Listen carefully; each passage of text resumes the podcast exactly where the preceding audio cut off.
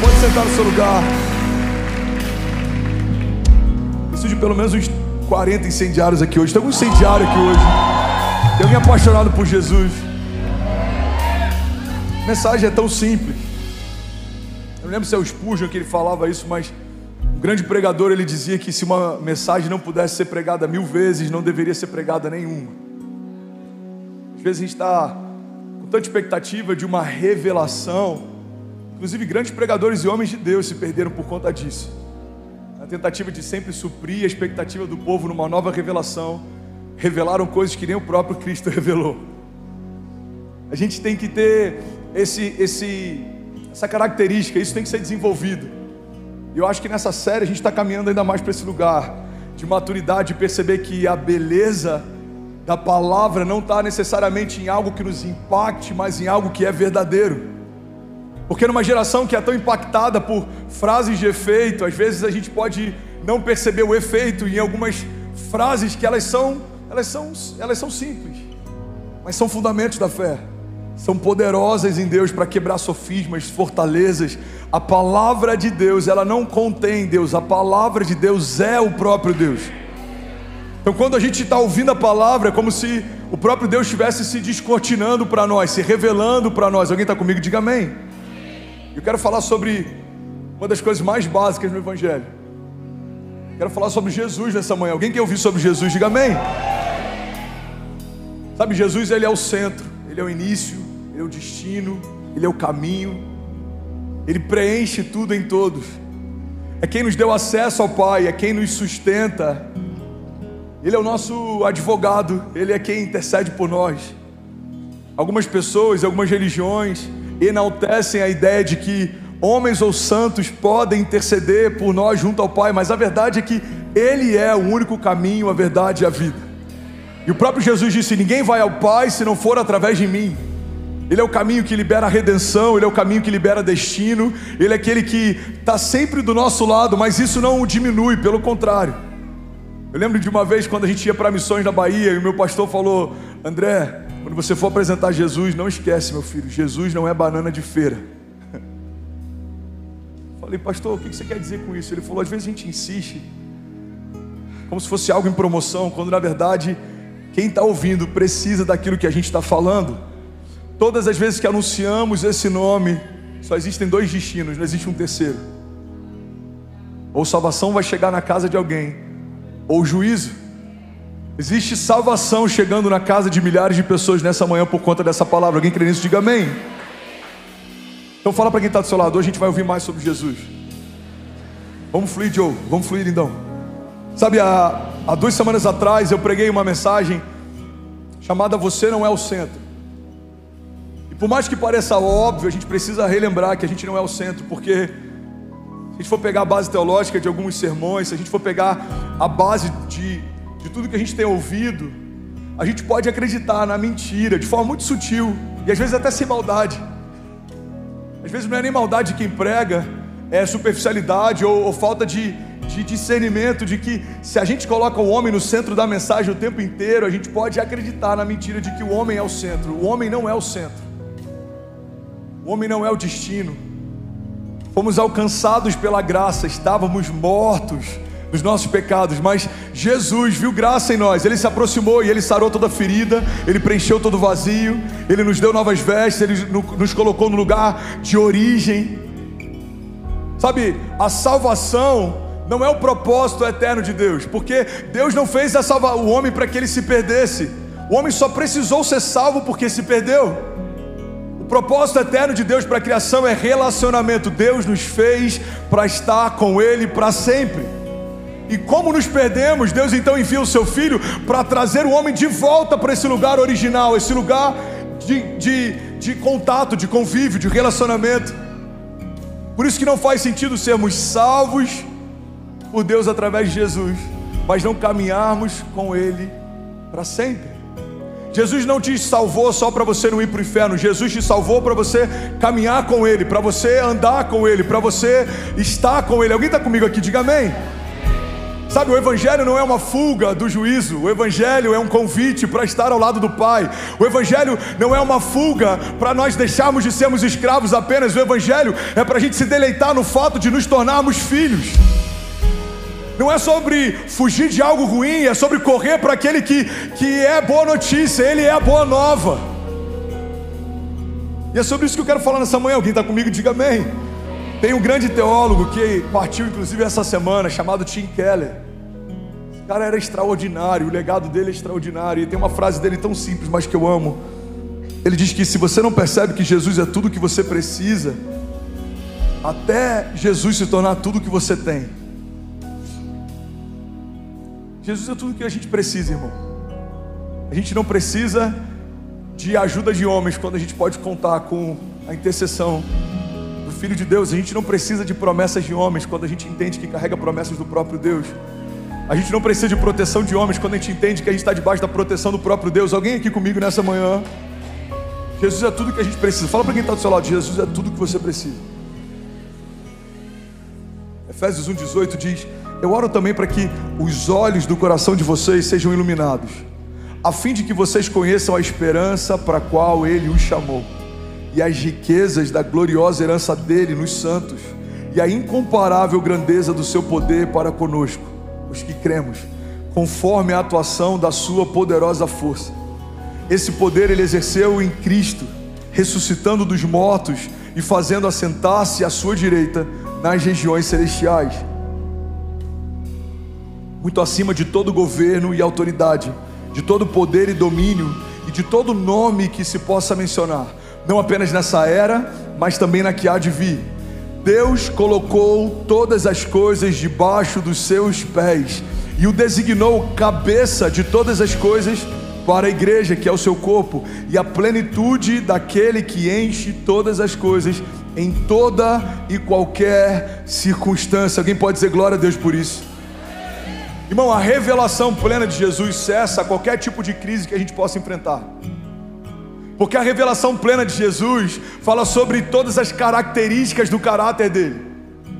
Se eu estou enfrentando uma crise financeira, eu lembro que Ele é o Deus provedor, e a, e a crise e o medo cessa à medida que eu entendo que tudo que eu preciso amanhã, Deus já supriu ontem, irmão. Deus já supriu toda a necessidade antes dela chegar. Até o cordeiro que tira o pecado do mundo já foi emolado antes. Gente olha para a história, por exemplo, de Noé, e tem, tem um trecho da história de Noé que eu acho poderoso. A Bíblia diz que ele foi separando casais de todas as espécies de animais, e ele foi separando casais de aves impuras, e ele separou alguns casais de aves puras. E a Bíblia diz que quando o dilúvio cessa, quando ele sai da arca, ele oferece então um sacrifício de gratidão a Deus. Irmão, até o sacrifício que Noé oferece depois do dilúvio, Deus já impulsiona ele a preparar antes do dilúvio. Você tem noção que até o que a gente derrama para Deus durante uma oferta, Deus nos deu antes do culto, aquilo que a gente derrama para Deus como dízimo, Deus nos deu antes da gente chegar, porque toda necessidade é suprida por Deus antes dela chegar. Às vezes a gente não percebe mas isso não significa que Ele não esteja fazendo. Deus que dá livramentos que a gente nem sabe quais são. Existem livramentos visíveis, mas existem alguns livramentos que você nem tem ideia. Eu creio que tem momentos em que eu me atrasei, ruas que eu não entrei, compromissos que eu perdi, alianças que eu não fiz, negócios que eu me frustrei, que para mim foram frustrações no dia, mas aos olhos de Deus foram livramentos que Ele me deu. Eu sei que tem orações que não foram respondidas por zelo, portas que não se abriram por zelo, coisas que não aconteceram por zelo, alianças que não foram firmadas por zelo. Irmão, o Deus que conhece a eternidade nos poupa de coisas que a gente pode achar que estão sendo castigo de Deus, mas na verdade, quando a gente entende que Ele quer o que é melhor para nós, nós descansamos no entendimento de que isso é zelo de Deus. No princípio, quando o homem ele peca, ele se torna então pecador ele é retirado do jardim, ele passa a não ter mais acesso ao jardim. Então o anjo é colocado com uma espada flamejante na entrada do jardim para que o homem não possa ingressar. Mas isso vai além de uma punição, de uma punição ao juízo, isso também faz parte do zelo de Deus. Porque se ele comesse da árvore da vida e tivesse acesso à eternidade antes de ser redimido, seria eternamente pecador. A vida eterna só foi concedida de novo depois da remissão de pecados. Fomos então santificados, fomos então redimidos e aí então tivemos acesso à eternidade. Tem muitas coisas que Deus não nos deixou acessar. O zelo, a gente não estava pronto, a gente não estava preparado. A gente precisa de caráter para sustentar a unção que vai receber. Precisa de marcas para sustentar aquilo que Deus quer derramar. Alguém está comigo? Diga amém. Verdade que a revelação plena de Jesus, ela supre toda necessidade, ela cessa toda crise. O que é uma crise de identidade? É alguém que está procurando em algum lugar ou em alguma coisa algo que supra aquilo que Jesus já estabeleceu. Você não é o que você tem, você não é o que você veste, você não é onde você mora, você não é a sua geografia, você não é a sua economia, você é quem Deus diz que você é. Ele já estabeleceu sua identidade antes de qualquer cenário ao teu redor ser estabelecido. Mas quando eu não tenho revelação disso, eu procuro em coisas exteriores algo que já foi suprido de forma interior. É como uma tatuagem feita por dentro. Você só conhece quem você é, só lê o nome como ele te chama, só entende os desígnios que você carrega quando você para de procurar isso fora e começa a olhar para dentro. Plenitude de Deus, irmão, está dentro de você. Você tem que acessá-la. Como, pastor? Discernindo quem Jesus é, porque isso vai dar acesso a quem você é. Toda crise cessa com a revelação de Jesus. Os gigantes são fortes, mas Jesus é aquele que vai à frente de todas as batalhas. As ondas são altas, mas Ele é aquele que acalma o vento e o mar, e eles lhe obedecem. Se você tem algum tipo de medo, a revelação plena do amor de Deus, ela remove todo medo. Se você tem algum tipo de culpa, entender que Jesus levou sobre si as nossas condenações, o nosso juízo, as nossas dívidas, nos faz caminhar com a leveza de que fomos perdoados. Não precisa ser pago de novo algo que já foi pago um dia. Às vezes a gente tenta com justiça própria acessar algo que recebemos pela justiça de Deus. Nós não nos tornamos bons por aquilo que nós fazemos, nós nos tornamos bons por aquilo que Jesus fez. Nós não fomos redimidos por aquilo que nós fazemos, nós fomos redimidos por aquilo que Jesus já fez. A obra foi completa nele. Não é necessário um novo sacrifício, não é necessário que ninguém faça aquilo que Jesus fez, até porque ninguém poderia dar um acesso que só Jesus deu. Só uma, o fruto de uma semente incorruptível poderia levar a gente para um lugar de incorruptibilidade. E essa foi difícil de falar. Alguém está comigo? Diga amém. Fala para quem está do seu lado: Jesus é tudo que você precisa. Agora ministra sobre você mesmo fala: Jesus é tudo que eu preciso. Declara isso para ele, fala: Jesus, eu reconheço, você é tudo o que eu preciso. Toda crise cessa em você, toda necessidade para em você, todo gigante ele é vencido em você. Jesus é tudo que a gente precisa. E a verdade é que o caráter de Jesus carrega as chaves para todo tipo de crise. Isaías 9,6 é um anúncio sobre a vinda do Messias carrega tanta profundidade, porque Isaías 9,6 é um anúncio que fala a respeito das características que ele tem. Alguém está comigo? Diga amém. Isaías 9,6 diz assim: Porque um menino nos nasceu, um filho nos foi dado, e o governo está sobre os seus ombros, e ele será chamado Maravilhoso Conselheiro, Deus Poderoso, Pai Eterno e Príncipe da Paz. Em algumas versões ele será chamado Maravilhoso Conselheiro, Deus Forte, Pai da Eternidade e Príncipe da Paz. Sabe, existem tantas chaves nesse versículo que a gente poderia fazer uma série expositiva só sobre ele. Quando a Bíblia fala que o menino nos nasceu, não é à toa, existe um porquê dele ser tratado assim. A Bíblia está deixando claro que o Filho de Deus veio como uma criança, ele não desceu pronto, ele foi gerado. Ele foi gerado no ventre virgem, ele foi anunciado por um, por um profeta que foi gerado no ventre estéreo. Um menino nasceu para que a gente nunca possa dizer que a gente não consegue, porque Jesus, ele, ele viveu o que a gente vive, ele enfrentou o que a gente enfrenta, ele passou pelo que a gente passa e ele venceu. Ele foi tentado no deserto, ele permaneceu em meio às crises. Ele não, ele não questionou a vontade do Pai, pelo contrário, ele obedeceu até o fim. Chega um ponto que ele diz: Pai, se possível for, afaste de mim esse cálice, todavia seja feita a tua vontade, não a minha. Jesus viveu processos, fala comigo, Jesus viveu processos A gente já falou sobre isso aqui. Ele começa a transpirar sangue no jardim antes de ser crucificado. Ele redime com seu sangue o jardim antes do sangue redimir a cruz. Irmão, Jesus viveu processos. Ele crescia em graça, em estatura diante dos homens e diante de Deus. Ele se alimentava da palavra, ele estudava, ele ensinava.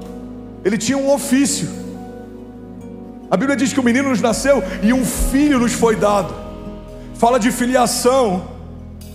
Ele faz parte da raiz de Davi, ele é o filho do próprio Deus, ele é o Cordeiro de Deus que tira o pecado do mundo. Ele não é mais um profeta, ele não era mais um homem de Deus, ele era o único filho de Deus, o unigênito do Pai. Deus não pegou o filho preferido, Deus não pegou o filho mais velho, Deus pegou o único filho. Irmão, olha para mim, eu amo falar sobre isso porque essa revelação mudou minha história. Quando eu entendi que o sacrifício de Jesus teve um preço muito mais alto do que preço de sangue. Eu só entendi isso quando me tornei pai. O sacrifício de Jesus teve preço de filho. Porque o meu sangue tem um certo valor para mim, mas o meu filho tem um valor muito mais elevado. Deus abriu mão do seu único filho para que nós pudéssemos ser feitos filhos de Deus. Isaías 9,6. Se for para ele, você pode fazer melhor.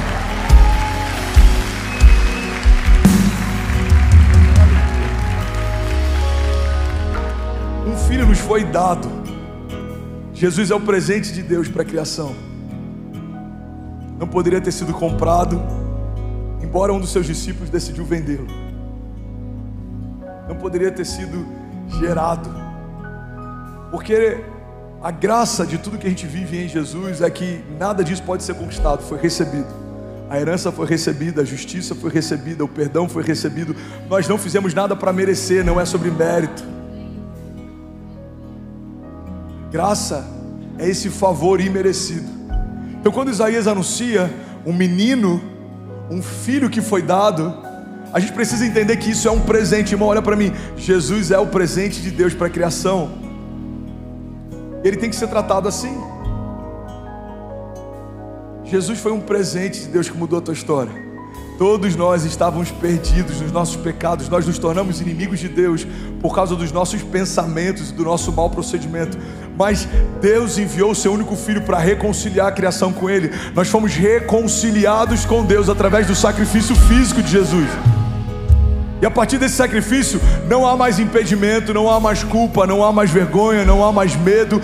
Nós nos tornamos um com o Pai. Alguém pode dizer glória a Deus por isso? A Bíblia diz: o governo está sobre os seus ombros. O governo está sobre os seus ombros.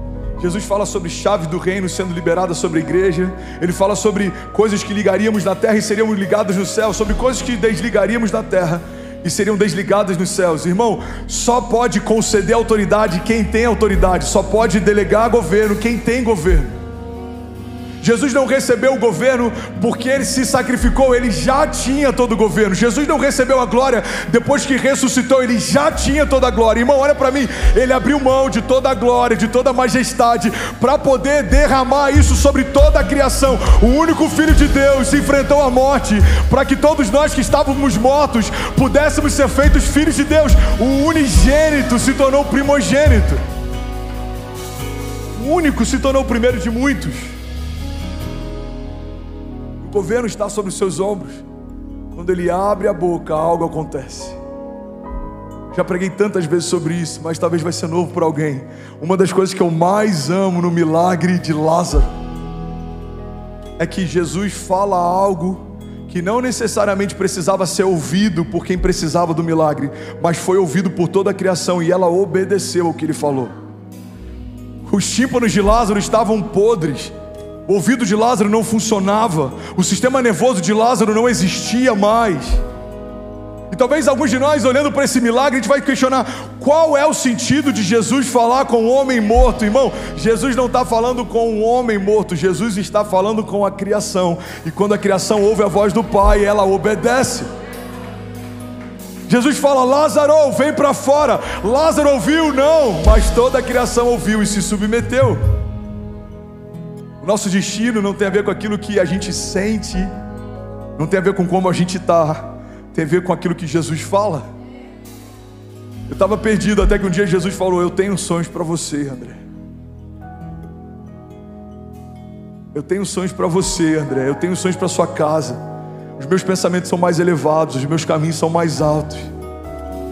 Sabe, talvez alguém nessa manhã está ouvindo pela primeira vez e eu quero e eu tenho a honra de poder ser boca de Deus na sua vida e te lembrar: Deus tem pensamentos a seu respeito que são mais elevados do que os sonhos que os seus pais fizeram para você, do que os projetos que você já colocou no papel. Deus tem sonhos a seu respeito que antecedem a sua existência. Antes do ventre da sua mãe ser gerado, Deus já tinha palavras a seu respeito. E a Bíblia diz que o governo estava sobre os ombros dele. Ele abre a boca e algo acontece. Não existe nenhum relato de algo que Jesus tenha falado que não tenha acontecido. E essa é a diferença para quem caminha em governo e para quem não carrega nada. Homens falam o que querem, mas quando Deus fala, algo acontece. Deus te disse algo, irmão. Você precisa entender que Deus não é um comunicador de ideias. Quando Ele abre a boca, Ele não está comunicando uma ideia, Ele está liberando uma nova realidade. Ele tem responsabilidade com o que fala. Alguém está comigo? Diga amém. Ele continua dizendo: E ele será chamado maravilhoso conselheiro. Esse é o primeiro pilar que eu quero ministrar nessa manhã. Você está comigo? Diga amém. Jesus, ele, ele é um maravilhoso conselheiro. Sabe, a gente vê na Bíblia momentos em que o milagre só entrava em casas que a multidão saía delas. Jesus, ele está indo em direção a a casa da filha de Jairo, ela está morta, a multidão está chorando a dor da perda dela. Irmão, olha para mim, eu quero que você guarde isso. A multidão não tem dificuldade de chorar a sua dor, mas tem dificuldade de acreditar no seu milagre. Foi assim com Lázaro, foi assim com a filha de Jairo. Ele se aproxima e tem uma multidão chorando em luto. E ele fala: A menina não morreu, apenas dorme. E a multidão que estava chorando agora começa a rir. A multidão não tem dificuldade de caçoar do nosso milagre, mas tem dificuldade de acreditar nele. E é por isso que Jesus fala que a multidão precisava sair. A Bíblia diz que quando a multidão saiu, Jesus entrou. Irmão, olha para mim, porque isso pode ser vida para o seu casamento, pode ser vida para o teu chamado, pode ser vida para a tua jornada. Tem milagres que a gente ainda não viveu, porque tem alguns ambientes da nossa casa em que a multidão ainda não saiu. Jesus não vai disputar espaço com ninguém. Tem muitos, muitos milagres e muitos, muitas áreas da minha vida que eu rompi porque eu precisei escolher quem eu iria ouvir. Quantas coisas eu já fiz, quantos passos de fé eu já dei, quantos ambientes eu já acessei, quantas coisas eu já abri mão por obediência a uma palavra, mas ninguém concordava com o que eu estava fazendo. Eu precisei escolher, ou a multidão da, ou a opinião da multidão sai e a, a palavra de Jesus entra, ou eu vou sempre viver algo na medida do que a multidão consegue enxergar. A multidão ela tem uma visão muito limitada, porque a multidão ela avalia você de acordo com performance. Você está bem, Deus ama você. Você está mal, Deus se esqueceu de você. Mas não é assim que funciona. Deus não se esqueceu de Daniel quando os leões estavam lá. Deus não se esqueceu de Mesaque, Sadraque e Abidinego quando a fornalha estava ardente. Deus não se esqueceu de Pedro quando ele estava afundando. Muito pelo contrário. O Deus que permite crises é o Deus que nos protege em meio a elas. A permissão de Deus para quem te enfrente alguns desafios não significa uma ausência de Deus. Ele sempre esteve lá. Ele dançou com aqueles homens na fornalha. Ele estendeu as mãos para Pedro. Ele fechou a boca dos leões para Daniel. Cada herói da fé viveu experiências com Deus que, se fossem pautadas pela opinião da multidão, não viveriam. Noé, se fosse pautar pela opinião da multidão, não teria construído a arca. Pedro provavelmente não teria deixado sua companhia de pesca. Abraão provavelmente não teria saído da sua casa. José provavelmente teria se casado com alguma mulher na, naquele contexto em que ele estava e teria se tornado o funcionário de alguns dos seus senhores. Davi não teria enfrentado o gigante. Bom, olha para mim. Ou a voz de Deus tem espaço dentro de nós, ou a opinião da multidão vai guiar os nossos passos. Ele é um maravilhoso conselheiro.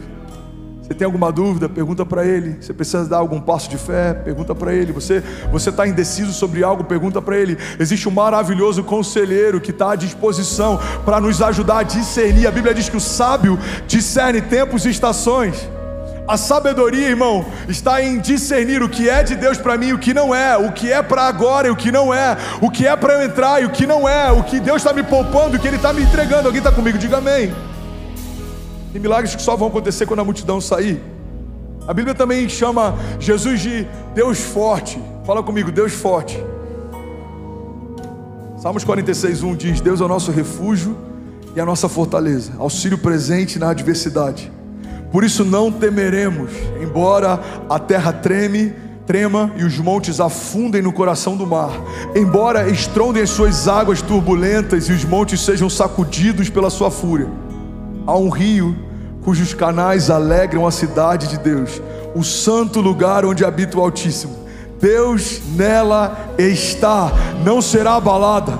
Deus vem no seu auxílio desde o romper da manhã. Nações se agitam, reinos se abalam, mas Ele ergue a sua voz e a terra se derrete.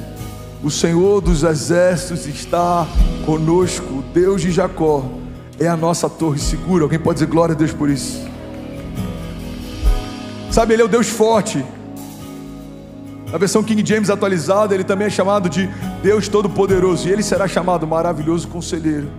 Deus Todo-Poderoso. O que significa um Deus Todo-Poderoso? É um Deus que pode todas as coisas. Não há porta grande demais. Não há gigante forte demais. Não há tempestade agitada demais. Irmão, olha para mim. Eu quero que você guarde isso. Tem muita gente diminuindo o tamanho de Deus para caber nas suas experiências pessoais. Deus não é o Deus das coisas difíceis. Deus é o Deus do impossível. Quando ligamentos se rompem, um descanso pode restaurá-los, mas só Deus pode tocá-los e fazer eles voltarem à posição original com um toque. Quando todo mundo diz não vai acontecer, algum amigo pode até te ajudar, mas só Deus pode levar você de um lugar de cativeiro para um lugar de governo em um dia. José ele acorda como escravo, ele vai dormir como governador. José ele acorda como homem cativo, ele vai dormir como o segundo homem com maior autoridade em todo o Egito. Faraó fala: Olha, somente quando esse anel estiver no meu dedo e quando eu estiver no meu trono, eu tenho mais autoridade do que José. Fora isso, ele tem a mesma autoridade que eu tenho, irmão. Você já parou para perceber que a loucura daqueles que servem ao Senhor é que nem sempre a gente vai, vai ter o nome que está liderando um lugar, mas nós sempre teremos governo sobre esse lugar. Daniel não era o líder de um povo, mas era ele quem governava um povo. José não era o líder do povo, mas era ele quem governava o povo. Irmão, eu não sou líder de Alphaville, mas Deus me deu posição de governo nesse lugar. Você não é o líder da sua empresa, mas Deus pode te dar posição de governo naquele lugar, porque não é sobre uma hierarquia da terra, é sobre um governo dos céus. Eu fui na prefeitura eu não vou citar a cidade, mas eu fui algumas semanas atrás orar para uma pessoa que fazia parte da família de um prefeito, que estava muito doente. E o chefe de gabinete, quando eu entrei, e irmão, eu, eu tenho muita sensibilidade para discernir quando é hipocrisia, demagogia. Eu vi verdade nele. Ele falou, pastor, eu sou um homem de governo. E eu sei como essas coisas funcionam. Agora, nesse lugar, você é um homem de maior autoridade em todo esse prédio todo mundo que chegava ele falava: Esse é um homem de maior governo aqui da prefeitura hoje. É o pastor André Fernandes, ó, ele é da igreja tal, ele ia me apresentando. Esse aqui é o pastor André Fernandes, ele é da Lagoinha Alphaville. Por que eu estou falando isso? Porque homens de governo entendem como o governo se move. Prefeitos respeitam governadores, governadores respeitam senadores, senadores respeitam presidentes. Eu estou falando hierarquia saudável, ok? Não na bagunça que a gente está vivendo hoje. Hoje eu tenho a impressão de que quase ninguém está respeitando ninguém. O governo que Deus nos deu não fala sobre um governo terreno, porque governos terrenos se movem por votos e são são temporários. O governo dos céus se move por uma palavra: se Deus te deu, é seu. Se Deus falou, está falado. Se Deus fez, está feito. Se Deus abriu, está aberto. Se Deus fechou, está fechado. Não há nenhuma porta que Deus tenha aberto que a gente possa fechar. Não há nenhuma porta que Deus tenha fechado que a gente possa abrir. Alguém está comigo? Diga amém. Aleluia. Ele é o Deus Todo-Poderoso, Ele pode todas as coisas. Se é difícil, a gente faz, se é impossível, só Deus faz. Romanos 8,31 diz que diremos, pois, diante dessas coisas: se Deus é por nós, Quem será contra nós? Aquele que não poupou o seu próprio filho, mas o entregou por todos nós, como não nos dará juntamente com ele de graça todas as coisas? Preciso correr. Alguém está recebendo algo de Deus nessa manhã? Diga amém. Igreja, o que a palavra fala sobre Jesus? Mateus 28, 18. Diz que ele tem todo o poder no céu e na terra. João 1,3, Romanos 11, 36, Colossenses 1,15, Hebreus 1,1 diz que por intermédio dele todas as coisas vieram à existência e é também por intermédio dele que todas as coisas se sustentam. Apocalipse 1,18 diz que ele tem as chaves do rei, da morte e do inferno. Hebreus 2,14 diz que a morte de Jesus aniquilou o império da morte. 1 João 3,8 diz que se manifestou para desfazer as obras do diabo. Colossenses 2,15, ele despojou as autoridades e poderes malignos, fazendo de todos eles um espetáculo público, triunfando sobre eles na cruz. Salmos 16, 8, Mateus 28, 1, Atos 2, 24, 1 Coríntios 15 diz que a morte não conseguiu detê-lo, pelo contrário, Deus o trouxe de volta dos mortos e ele ressuscitou. Filipenses 2, 9 foi exaltado soberanamente por Deus. Ele deu um nome que é sobre todo nome, para que ao nome de Jesus se dobre todo o joelho dos que estão nos céus e na terra e debaixo da terra, e toda língua confesse que só Jesus Cristo é o Senhor, para a glória de Deus Pai. 1 Coríntios 15, 26 diz que um dia ele aniquilará a morte. Salmos 110, Atos 2, 1 Coríntios 15, Efésios 1, 22 diz que ele reinará até que todos os seus inimigos sejam colocados debaixo dos seus pés. Isaías também chama ele de Pai da eternidade. Uma das coisas que eu amo quando o apóstolo Luiz Emílio fala que ele não foi inserido na eternidade, ele pariu a eternidade. Irmão, olha para mim. A única filiação que é atribuída a Satanás é a mentira. A Bíblia diz que ele é o pai da mentira. Mas a Bíblia diz que Deus é o pai da eternidade. Por que não faz sentido, como povo de Deus, andarmos ansiosos? Eu não estou dizendo que não é, não estou dizendo que é fácil, mas estou dizendo que é possível e fundamentalmente não faz sentido a gente andar em ansiedade quando a gente entende que o Deus que a gente serve, Ele é o Pai da eternidade. A ansiedade nada mais é do que uma angústia em tentar antecipar uma estação.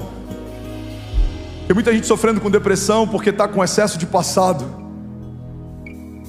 sofrendo perdas que já passaram, sofrendo lutos que já aconteceram, portas que já se fecharam. Elas doeram, sim, doeram, elas são reais, sim, são reais, mas já aconteceram. Existe algo novo acontecendo, existe um novo tempo se estabelecendo. Então, quando eu vivo com excesso de passado, a chance de eu viver em nostalgia ou depressão é muito grande. Mas quando eu quero viver em excesso de futuro, a chance de eu viver com ansiedade também é gigante. Ansiedade nada mais é do que tentar resolver hoje coisas que talvez aconteçam amanhã. Foi feito um estudo nos Estados Unidos alguns anos atrás, e eles foram pegando várias pessoas e perguntando qual era a coisa que eles mais temiam que aconteceria. Algum tempo depois, eles foram monitorando essas pessoas e sabe o que eles perceberam? Que de todas as pessoas entrevistadas, 97% não enfrentaram o que eles temiam que enfrentariam. 2% enfrentaram numa escala muito menor e apenas 1% enfrentou exatamente o que ele achou que poderia enfrentar. É aquele nódulo que a gente acha que é um câncer em metástase, é aquela ligação que a gente acha que é uma porta que se fechou e não tem mais jeito, é aquela opinião que a gente acha que vai definir a nossa identidade. Mas quando a gente lembra que existe alguém que é o Pai da eternidade, que a última palavra sempre é a dele, a gente para de guardar e de colocar expectativas em coisas momentâneas e a gente se apega a algo que é eterno. Homens já disseram: meu ministério tem um limite, mas Deus me disse que o limite era maior do que os homens me disseram que seria. Homens disseram para minha mãe: não tem como essa criança nascer, é melhor você abortar, mas Deus já havia liberado palavras a meu respeito. Ele é o Pai da eternidade. Ele trata ontem, hoje e amanhã como se fossem a mesma coisa. Ele não foi pego de surpresa com Covid, ele não foi pego de surpresa com o seu pecado, ele não foi pego de surpresa com o nosso tropeço. E é isso que eu acho maravilhoso, cara, em Deus. O inferno conhece o seu nome, mas ele insiste em te chamar pelo teu pecado. Mas Deus, mesmo conhecendo todos os nossos pecados, ele continua nos chamando pelo nome. Mesmo sabendo que eu posso tropeçar amanhã, Ele continua dizendo: Filho, eu te amo hoje. Mesmo sabendo de coisas que eu possa fazer amanhã, Ele continua me amando hoje. O Pai da eternidade está disponível para você. Ele não foi inserido na história, Ele criou a história, Ele não foi inserido no tempo. Ele é o Pai do tempo. Quem está comigo, diga amém. Uma das coisas que eu acho interessante na história de Jesus é que, não sei se, eu boto entre três aspas, tá? Eu não sei se é por uma ironia, eu não sei se é por uma coincidência, mas eu acredito que é algo muito simbólico, específico. O Filho de Deus, que seria pregado no madeiro, trabalhou a vida inteira com madeira, pregos e martelo. Mesmo sabendo o seu destino final, trabalhou todos os dias com os elementos que o crucificariam como que alguém que sabe, tem uma imagem e consegue consegue visualizar o dia em que vai ser colocado no madeiro, trabalha todos os dias com madeira, pregos e martelo e não fica angustiado? Como é possível? Porque ele sabe o final da história. Ele sabe da cruz, mas ele também sabia da ressurreição, ele sabia do sacrifício, mas ele também sabia da redenção. Quem tem o conhecimento sobre o final da história não fica ansioso no meio dela. Irmão, olha para mim, o Pai da eternidade quer trazer paz para a gente. A Bíblia diz: Vinde Vinde a mim todos vós que estáis cansados e sobrecarregados, e eu vos aliviarei. Lança sobre mim a tua ansiedade, eu tenho cuidado de vós. Tem muita gente ansiosa caminhando com Jesus, porque se esqueceu que Ele é o Pai da eternidade. Ele sabe o que é melhor para você, Ele sabe o que vai acontecer. Então fique em paz, eu estou com você. Existe uma promessa de Jesus que traz paz ao nosso coração. Eu estarei com vocês todos os dias. Bíblia também chama Ele de príncipe da paz. Fala comigo, ele é o maravilhoso conselheiro, Deus forte, Pai da eternidade e príncipe da paz. A palavra príncipe, ela vem do latim, significa o primeiro ou aquele que vem à frente. Jesus é o príncipe da paz, porque a paz que a gente acessa só acessa porque ele enfrentou a morte. Temos paz com Deus por meio do sacrifício de Jesus recebemos a paz que excede todo entendimento, porque ele enfrentou a angústia da morte e a dor e a vergonha. A paz que ele nos dá não nos dá como o mundo dá.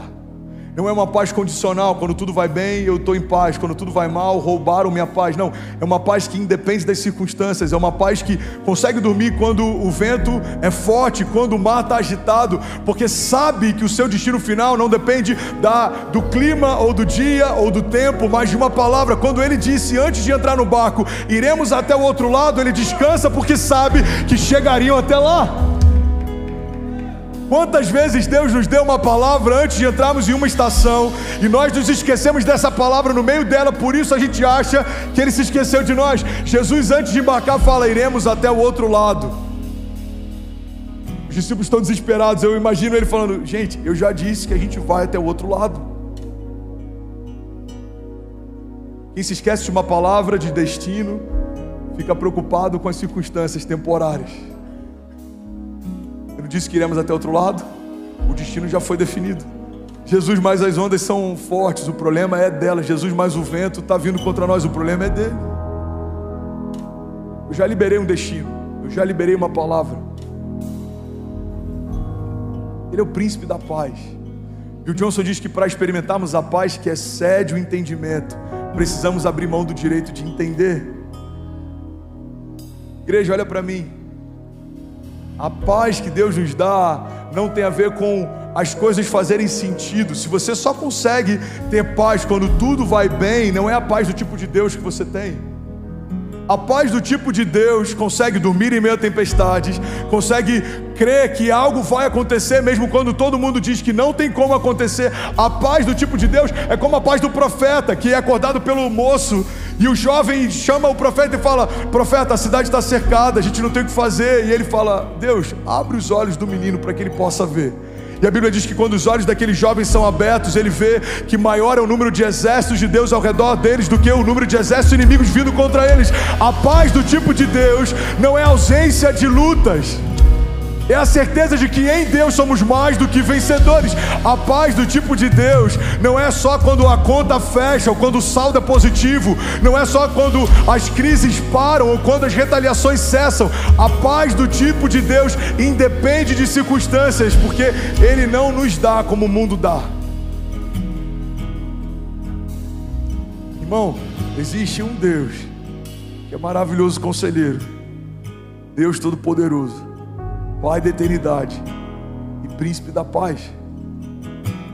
Você vai dormir como nunca antes a partir de hoje. Eu quero orar com você no final.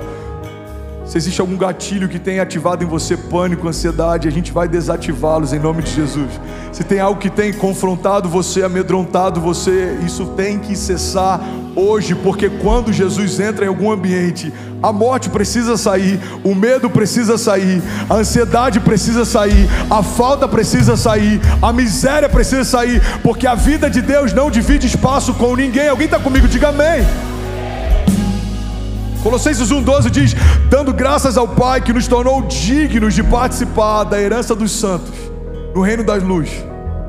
Pois Ele nos resgatou do domínio das trevas e nos transportou para o reino do Seu Filho amado, em quem nós temos a redenção, a saber, o perdão dos pecados.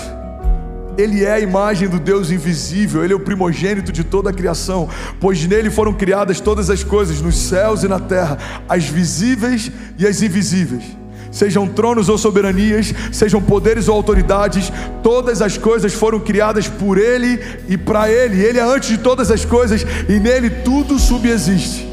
Ele é a cabeça do corpo, que é a igreja. Ele é o princípio e o primogênito dentre os mortos, para que em tudo tenha a supremacia, pois foi do agrado de Deus que nele habitasse toda a plenitude, por meio dele reconciliasse consigo todas as coisas, tanto as que estão na terra quanto as que estão nos céus, estabelecendo a paz pelo seu sangue derramado na cruz. Alguém pode dizer glória a Deus por isso? Irmão, guarda isso. Jesus estabeleceu a paz através do seu sangue derramado na cruz. A paz que a igreja tem, ela não é fruto de tempos bons. A paz que a igreja tem é fruto de um dia mal que Jesus enfrentou. Não é sobre a minha performance atual, é sobre a performance final de Jesus. Uma palavra que ele liberou mudou toda a história da criação. Quando ele disse está consumado, significa que nada mais precisa ser feito, tudo que precisava ser feito, ele fez.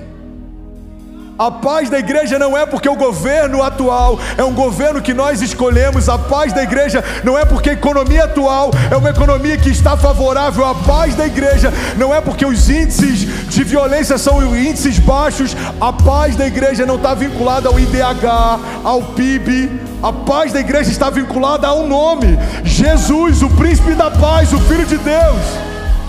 O nome sobre todo nome. Pastor, é fácil. Não, não é fácil. Dizer isso quando se pede um filho não é fácil. Dizer isso quando está em crise financeira não é fácil. Dizer isso quando portas se fecham não é fácil. Dizer isso quando humilhação vem ou a falta não é fácil. Mas é para esse lugar que, que a igreja foi chamada se mover por uma palavra e não por uma circunstância. Senhor é o meu bom pastor, de nada eu terei falta. Ele supre toda necessidade, Ele acalma o meu coração, Ele me leva em pastos verdejantes, Ele me guia mansamente em águas tranquilas, Ele me protege meio em meio a vale de sombras e morte. Ele me chama pelo nome. Você tem noção disso? Deus te chama pelo nome, Ele conhece você. Deus conhece você. Ele conhece o teu passado, ele conhece o meu passado. Alguém como eu, falando para alguém como você sobre Jesus num púlpito e liderando uma igreja, isso é graça, irmão. Eu não merecia estar onde eu estou, viver o que eu vivo, mas é, é sobre isso que se trata o Evangelho é sobre alguém que abre mão do governo, recebendo o governo de Deus, é sobre alguém que abre mão da sua vontade, vivendo a vontade de Deus, é sobre alguém que abre mão dos seus sonhos, vivendo os sonhos de Deus. É por isso que a gente entendeu em algum momento da nossa história. Se alguém aqui não entendeu, você precisa entender, irmão, que é muito melhor abrir mão do controle e viver o que Ele desenhou para você do que tentar ter o controle e viver o que você desenhou para você. A Bíblia diz: entrega os teus caminhos ao Senhor, confia nele, o mais ele fará. Vou finalizar aqui. Glória a Deus. A Bíblia fala sobre a história de Moisés, e sabe o que é interessante? Uma mulher precisou abrir mão do seu filho, colocar no rio para poupá-lo da morte. Mas a Bíblia diz que tempos depois, esse menino então se levanta como libertador de um povo. E essa dinâmica tem a ver com tudo que a gente vai viver com Deus, irmão. Tem coisas que a gente lança no rio de Deus hoje, mas eles vão voltar no tempo certo para liberar o nosso destino amanhã. É sobre esse tipo de confiança que o Evangelho fala. Você precisa colocar no rio de Deus o governo, o controle, entrega para Ele, descansa nele, confia nele. Ele sabe o que faz. Talvez uma das frases mais importantes para dias como esse que a gente está vivendo é: Deixa Deus ser Deus, irmão. Ele não é um amigo de aventuras. Ele não é um comparsa nas nossas loucuras. Deus é soberano, Ele é Senhor, Ele fez os céus e a terra, e Ele fez você, Ele sabe o que está faltando, Ele te viu quando você era completo, Ele sabe quem você é de verdade, Ele te viu antes de qualquer crise de identidade se deformar. Só quem te viu inteiro sabe o que está faltando quando te vê em cacos. Eu lembro dessa palavra que Deus me deu alguns anos atrás e ela, ela mudou a minha história. Deixa Deus ser Deus, irmão. Feche teus olhos, eu quero ministrar algo sobre você. Curva sua cabeça curva tua cabeça. Pai, nós queremos uma revelação mais alta de quem você é. Nós queremos caminhar no lugar mais alto, Jesus. Nós não queremos nos mover por palavras que nos animam. Elas são boas, mas elas passam. Pai, nós queremos nos mover debaixo de uma revelação. Quem o Senhor é, o que o Senhor pode, o que o Senhor tem para nós. Jesus, Traz sobre cada um de nós nessa manhã um bálsamo. Se existe ansiedade, se existe medo, se existe crise, se existe falta, remove, Jesus, remove tudo que nos impedia de te enxergar, remove toda toda a venda dos nossos olhos, remove todas as escamas dos nossos olhos. Para alguns aqui o Senhor vai se revelar como Salvador nessa manhã, alguns aqui vão reconhecer o Senhor como Salvador pela primeira vez. Para alguns aqui o Senhor vai se revelar como libertador, talvez alguns cativeiros emocionais, algumas coisas que ainda nos prendiam, não vão nos prender mais. Para alguns aqui o Senhor vai se revelar como provedor, Pai. Quantas pessoas aqui podem precisar de uma provisão, de uma intervenção, de um toque sobrenatural? Para alguns aqui, o Senhor vai se apresentar como Senhor. Talvez a gente já tenha entregado a vida, mas ainda não entregou o controle. Alguns aqui, o Senhor vai se apresentar como Pai. Nós não somos operários de Deus, nós somos filhos de Deus. Uma das coisas mais fortes que o pastor Lucinho falou essa semana: Deus não te deu uma carteira de trabalho, Ele te deu uma certidão de nascimento. Você não vai ser um operário no reino, você é um filho de Deus, você é filho. Você é filho, você é filho. Feche teus olhos, Pai. Eu oro para que o Senhor mude a nossa história. Eu oro para que o Senhor nos leve para um lugar mais alto. Eu oro para que o Senhor nos leve para um lugar mais denso.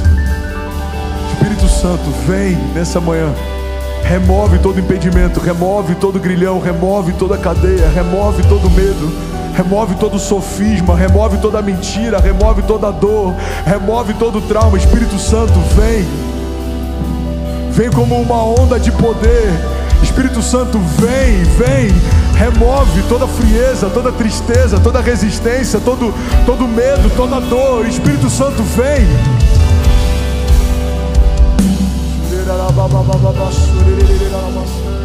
Você que é batizado com o Espírito Santo, abra sua boca, libere seu som. Seja cheio da vida de Deus, seja cheio da vida de Deus, seja cheio. Seja livre em nome de Jesus. Seja curado em nome de Jesus.